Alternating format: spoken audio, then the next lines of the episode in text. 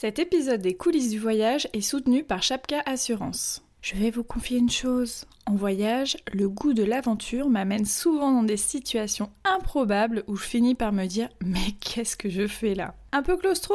Et si je faisais de la spéléo? Logique, non? Hyper frileuse Et si je testais le chien de traîneau par moins 20 degrés? Logique. En revanche, vous savez ce qui est très logique, c'est d'être accompagné en voyage, comme dans ce podcast, par Chapka, qui assure tous les voyageurs, qu'ils soient baroudeurs maladroits ou aventuriers aguerris. Merci pour leur soutien et bonne écoute Bienvenue sur les coulisses du voyage, le podcast pour voyager avec sens et bon sens. Je suis Laura, co-autrice du blog Les Globes Blogueurs. Depuis 6 ans, j'y raconte mes voyages à travers le monde et je tisse des liens avec une formidable communauté de voyageurs. Chaque jour, je reçois des questions en lien avec les aspects pratiques du voyage et j'ai décidé d'y répondre dans ce podcast. Je partagerai donc toutes mes ressources, mes astuces et mes bons plans que j'ai glanés au cours de mes 15 dernières années de voyage, que ce soit en solo, en amoureux ou en famille.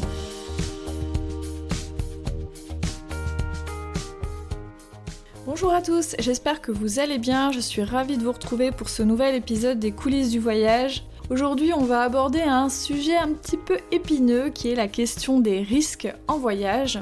Alors j'ai voulu assez rapidement aborder cette thématique dans la première saison de ce podcast, tout simplement parce que c'est une des thématiques qui revient le plus dans les questions que je peux recevoir. Du type est-ce sécuritaire de voyager dans ce pays? Est-ce que ça craint pas trop? Est-ce que si je fais ça, euh, je prends tel ou tel risque? Est-ce que je peux tomber malade, etc. etc. Donc j'ai vraiment beaucoup de questions à ce sujet-là.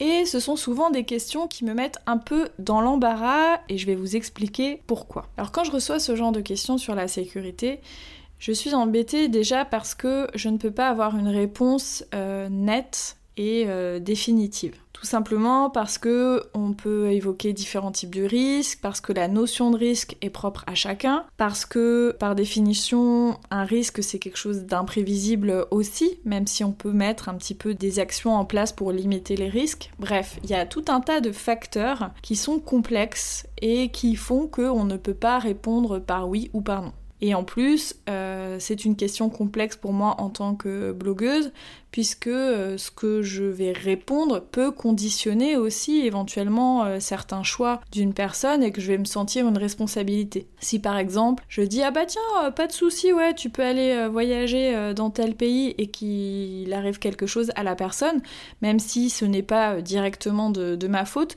je me sens quand même une responsabilité. C'est pourquoi il y a quelques temps j'avais déjà écrit un article sur ce sujet-là sur mon blog lesglobeblogueurs.com où je développais un petit peu ma réflexion et plutôt que de, de dire bah voilà je peux pas répondre à votre question, je donnais plutôt des éléments de réflexion et des outils pour aider les personnes à répondre elles-mêmes à cette question-là puisque comme la notion de risque est propre à chacun, la réponse à cette question va être propre à chacun en fonction euh, de son parcours, du contexte dans lequel se déroule euh, le voyage et tout simplement euh, de sa personnalité. Donc il va y avoir des, facteurs, on va dire, rationnels et puis il y a aussi des facteurs émotionnels, personnels, etc.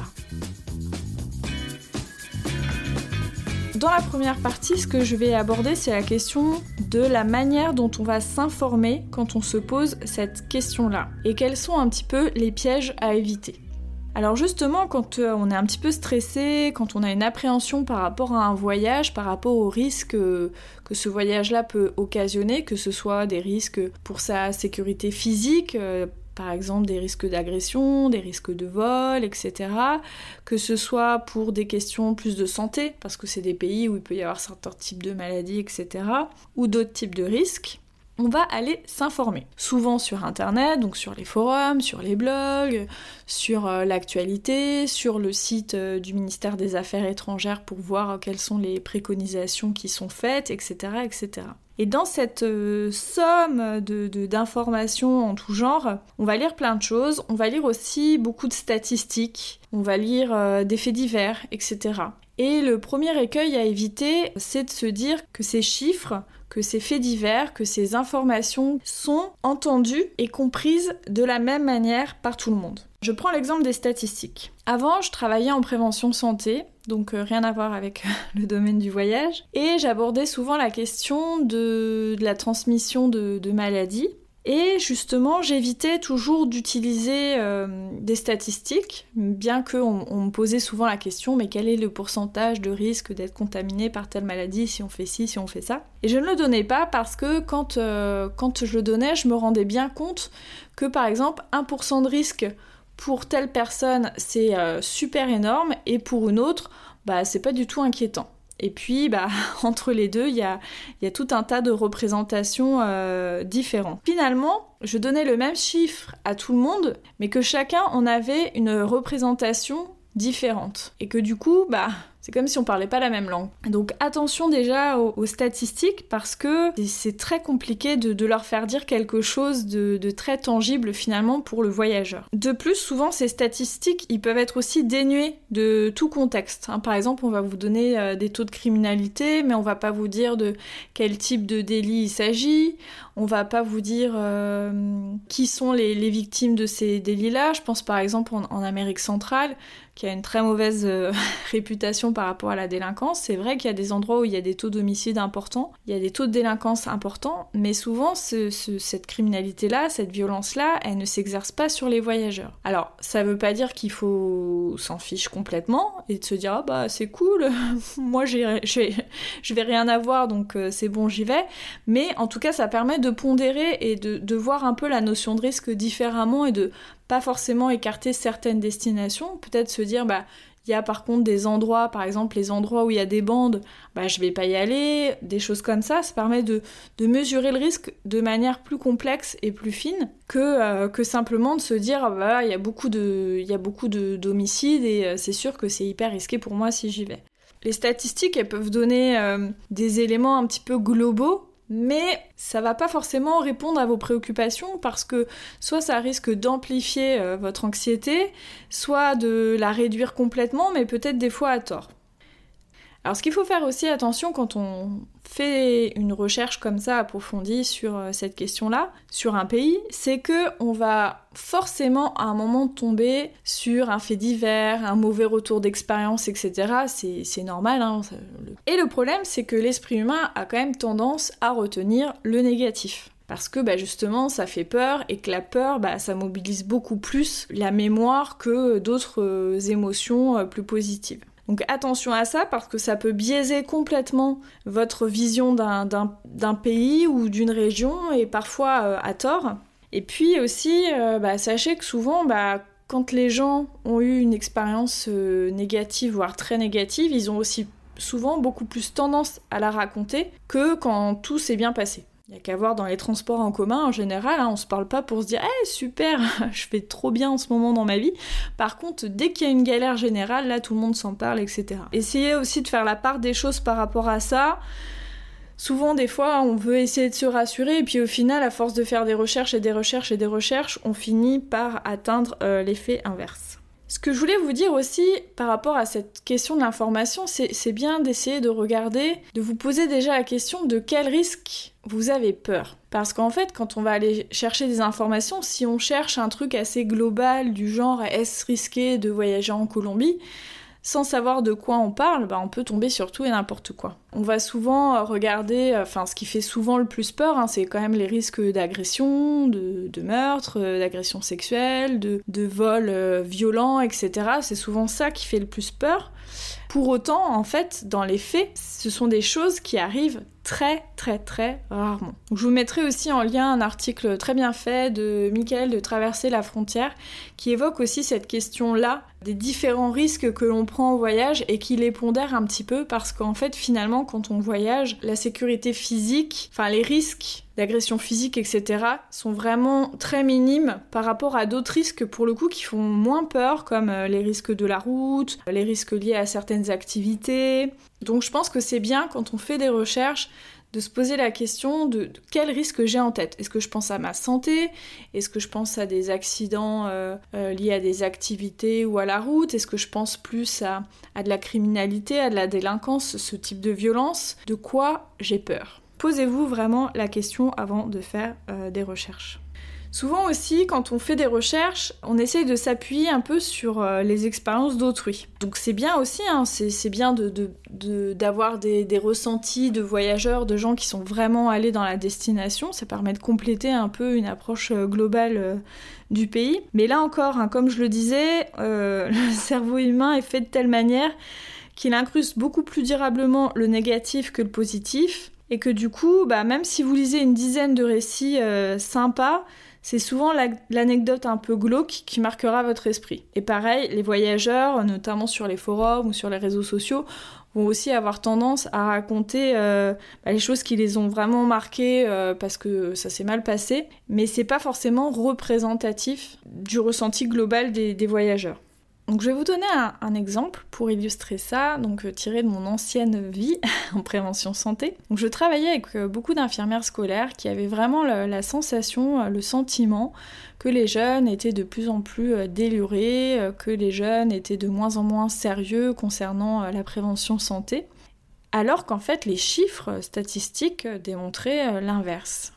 Et alors pourquoi, ce ressenti euh, différent? Tout simplement parce qu'il faut avoir à l'esprit qu'une infirmière scolaire, par définition, elle va accueillir beaucoup plus de jeunes qui sont en difficulté ou qui sont dans une situation complexe par rapport à leur santé qu'une personne lambda, tout simplement parce que le rôle de l'infirmière scolaire, c'est aussi de pouvoir euh, être là en cas de coup dur par rapport à des questions de santé. Donc forcément, la concentration de jeunes que les infirmières scolaires reçoivent ont forcément plus de problèmes que les jeunes en général. C'est un biais en fait euh, très important. Et bah, sur les forums de voyageurs, des fois, il peut y avoir un peu ce, truc-là, c'est-à-dire qu'en fait, euh, si vous allez sur, sur une discussion, par exemple, où la question c'est la question de la sécurité, bah bien sûr, vous allez avoir plein de gens qui vont vous raconter les trucs un peu pas sympas qui sont passés ou euh, les anecdotes un peu flippantes, etc. Parce que, eh ben, c'est un poste qui attire spécifiquement ce genre de réponse. Donc ça biaise de fait la représentation globale qu'on va en avoir. Donc euh, faites bien attention à ça. J'espère que c'est assez clair euh, ce que je raconte. Souvent, son expérience personnelle n'est pas forcément représentative de l'expérience globale. Par exemple, je côtoie beaucoup de gens qui s'intéressent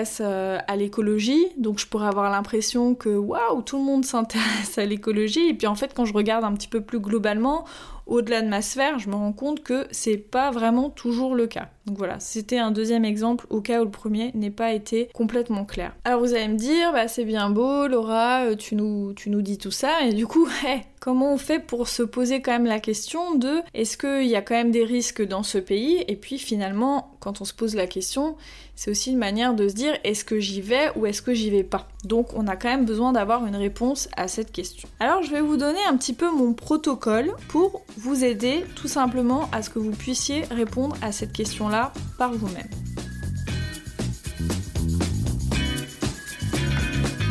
Ma démarche est toute simple et se compose de 5 questions. La première, c'est quel type de risque j'identifie, quel type de risque me fait peur pour ce futur voyage? Alors c'est important de se poser cette question-là, de prendre 5-10 minutes pour poser les choses à plat et rationaliser un peu tout ça, parce que le concept de risque est un petit peu nébuleux. Est-ce que quand j'ai ces craintes-là, est-ce que je pense plus aux questions sanitaires, aux questions de vol, d'agression, aux questions d'accident euh, par rapport au transport ou aux activités, ou bien même, pourquoi pas, les risques de m'engueuler avec mon compagnon de voyage? Blague à part, c'est important de tout mettre à plat parce que ça va permettre de répondre à la seconde question. Une fois que j'ai identifié les risques qui pourraient potentiellement m'arriver lors de ce voyage-là, la deuxième question à se poser, c'est est-ce que j'ai les moyens de réduire ces risques-là? Par exemple, si ce sont les questions sanitaires qui m'effraient un petit peu, est-ce qu'il y a des vaccins disponibles pour certaines maladies? Est-ce qu'il y a des traitements préventifs, par exemple pour le paludisme dans certaines régions? Est-ce que euh, si l'eau n'est pas potable, je peux m'organiser pour avoir de quoi euh, la purifier tout au long de mon voyage? Voilà, c'est tout un tas de questions qu'on peut se poser et qui permettent de voir concrètement qu'on a les moyens souvent de réduire la plupart des risques. Sur les questions de sécurité, par exemple, on peut aussi euh, prendre conseil auprès de, voyageurs pour voir un petit peu les attitudes à adopter pour réduire les risques. Par exemple, euh, ne pas se balader avec tout son matériel photo en pleine nuit, euh, ne pas rentrer ivre d'une soirée toute seule, ce genre de choses-là. Des choses qu'on ferait même d'ailleurs chez nous et pas nécessairement que en voyage. Je vous mettrai en lien euh, dans la retranscription de l'épisode un article euh, de Nouveau Monde, des blogueurs voyage que j'aime particulièrement, qui ont écrit un article sur euh, le sujet des risques en voyage et qui ont fait un tableau très intéressant regroupant les types de risques et tous les moyens de prévention pour réduire ces risques-là. Donc ça peut aussi vous donner des pistes concrètes si vous voulez pas vous creuser trop trop la tête. Une fois arrivé à cette étape de la démarche, vous connaissez donc les différents risques, vous vous êtes informé sur leur probabilité aussi, hein, comme j'en parlais dans la première partie, et vous avez aussi mesuré le niveau de ces risques-là, puisque maintenant vous avez connaissance des mesures de prévention qui pourraient éventuellement les réduire. Donc la question que vous pouvez vous poser maintenant, c'est est-ce que je suis prête ou prêt à prendre ces risques-là? Là, tout est à plat, c'est bien rationalisé, ce sont des risques qui peuvent arriver, euh, vous avez leur niveau. À vous de vous poser la question, et là, chaque personne va répondre différemment, est-ce que vous êtes prêt à prendre ce risque-là? Est-ce que vous êtes prêt à prendre le risque, peut-être éventuellement euh, d'être victime d'un vol dans un bus? Est-ce que vous êtes euh, prêt à vous faire piquer par une centaine de moustiques affamés dans la jungle amazonienne? Ça, cette question-là, vous êtes la seule ou le seul à pouvoir y répondre. Pour illustrer mon propos, je vais vous donner l'exemple d'une activité qu'on peut être amené à faire en voyage et qui est le parapente. J'ai eu l'occasion à quatre reprises de faire du parapente et je me suis rendu compte que cette activité-là était perçue pour certains comme extrêmement dangereuse et pour d'autres comme une activité vraiment euh, très tranquille et euh, très très sûre penche plutôt du côté de la deuxième catégorie de, personnes, hein, sinon je pense que j'en aurais pas fait quatre fois. Mais c'est très personnel en fait. Il y a les statistiques euh, d'accidents dus au parapente. On peut réduire les risques d'accidents en choisissant euh, des moniteurs qui sont très expérimentés, en allant voler que quand il y a des superbes conditions, etc. etc. N'empêche qu'un accident peut toujours arriver et donc c'est à chacun de jauger si il est prêt ou pas à prendre ce risque-là. Voilà, c'est un, exemple par rapport aux activités, mais on pourrait prendre l'exemple pour euh, d'autres types, euh, par exemple pour des types de maladies ou des choses comme ça qui peuvent aussi subvenir lors d'un voyage. Alors la quatrième question de, cette méthode, c'est vraiment d'une certaine manière de calculer ce que j'appelle la balance bénéfice-risque. C'est-à-dire que vous allez d'un côté mettre euh, bah, les risques que vous avez évalués, est-ce que vous êtes prêt à les prendre ou pas, enfin voilà, toutes les réponses aux, trois premières euh, questions. Et de l'autre, vous allez mettre tous les bénéfices que vous pourriez tirer de ce voyage-là à titre personnel. Et avec ce, cet exercice-là, ça va quand même vous donner un peu une idée de quel côté penche euh, la balance. C'est-à-dire, est-ce que vous pensez que les risques sont trop grands, que ça va être trop galère, que vous allez avoir trop peur, que, que vraiment euh, ça va vous paralyser lors de vos voyages et que vous n'allez pas pouvoir en profiter? Ou est-ce que, bah, les bénéfices sont tellement importants, vous avez tellement envie de ce voyage-là, vous pensez que ça peut vraiment vous apporter quelque chose, que finalement, ça va vous donner l'énergie et le courage d'affronter peut-être quelques risques ou de réfléchir à comment vous pourriez encore plus baliser les choses pour que euh, la balance penche encore plus du côté bénéfice et moins du côté risque. Là encore, les réponses à ces balances bénéfices-risques sont vraiment propres à chacun et à chacune. Vous pouvez même faire le même exercice avec euh, la personne qui peut vous accompagner en voyage et trouver des résultats complètement différents parce que ça dépend vraiment de sa personnalité. Je vais vous donner un exemple euh, très personnel. J'adore la nature et par exemple, je serais prêt à prendre le risque de me perdre au fin fond de la jungle amazonienne, euh, ne serait-ce que pour avoir l'immense chance de peut-être observer certains animaux Par contre, rentrer euh, ivre d'une soirée endiablée en pleine ville au risque de peut-être tomber sur des mecs un peu chelous, bah je le ferai pas. Tout simplement parce que dans le premier cas, je trouve que le bénéfice de cette balade en forêt euh, vaut la peine, alors que dans le deuxième cas, je n'irai pas risquer ma peau juste pour une soirée euh, en boîte. C'est très personnel. Euh, là encore, il y a des gens qui vont avoir très très envie d'aller faire la fête à l'autre bout du monde et qui vont être prêts à prendre ce risque-là et pas d'autres. Dans mon article initial sur cette question du risque, j'avais noté une cinquième question qui est est-ce que les risques que j'ai identifiés me font peur et est-ce que cette peur peut entraver mon voyage? Je pense que c'est important de se poser cette question-là parce que même si on pense que les bénéfices sont plus importants que les risques et qu'on est prêt à prendre certains types de risques, c'est bien de vraiment être clair avec soi sur est-ce qu'on a peur, est-ce qu'on a la trouille, est-ce qu'on risque pas d'être méfiant ou d'être sur la défensive pendant son voyage. Je pense que c'est important de se poser cette question-là parce que si on a cette attitude-là lors d'un voyage, ça peut vraiment complètement biaiser l'expérience qu'on va faire. Je vais vous donner un exemple. J'ai souvent vu euh, des touristes convaincus qu'ils allaient se faire arnaquer. Euh, tout simplement parce que voilà, il y a des pays qui sont un petit peu euh, connus pour ça, se faire arnaquer sur les prix, etc. Et qui, à force d'anticiper le fait qu'ils allaient se faire arnaquer, étaient vraiment très agressifs vis-à-vis des vendeurs ou vis-à-vis des habitants. Et ça crée des situations d'hostilité qui n'auraient sûrement pas eu lieu s'ils avaient été dans un état d'esprit différent. En plus, je pense que quand on voyage, bah, on a plutôt envie de se faire plaisir, de passer des bons moments, de, de prendre du temps pour soi, etc. Donc, à quoi ça sert d'aller voyager dans un pays où on sait qu'on va pas être bien, etc. C'est sûr, c'est bien de sortir de sa zone de confort, c'est très tendance, etc. Mais c'est bien de, jauger un petit peu à quel point ça peut être positif et à quel point bah, finalement ça va, plutôt être négatif et ça va vous gâcher le voyage. Je pense que des fois, il vaut mieux être honnête vis-à-vis de soi-même, être modeste et se dire bon bah là, ce pays-là ou cette expérience-là, pour l'instant, c'est pas pour moi. J'ai peut-être besoin d'étapes intermédiaires pour être plus à l'aise et pouvoir profiter. En guise de conclusion, je dirais qu'à l'image de la vie quotidienne, le voyage ne peut s'affranchir d'un minimum de prise de risque. C'est vraiment à vous de choisir et de définir vos propres limites.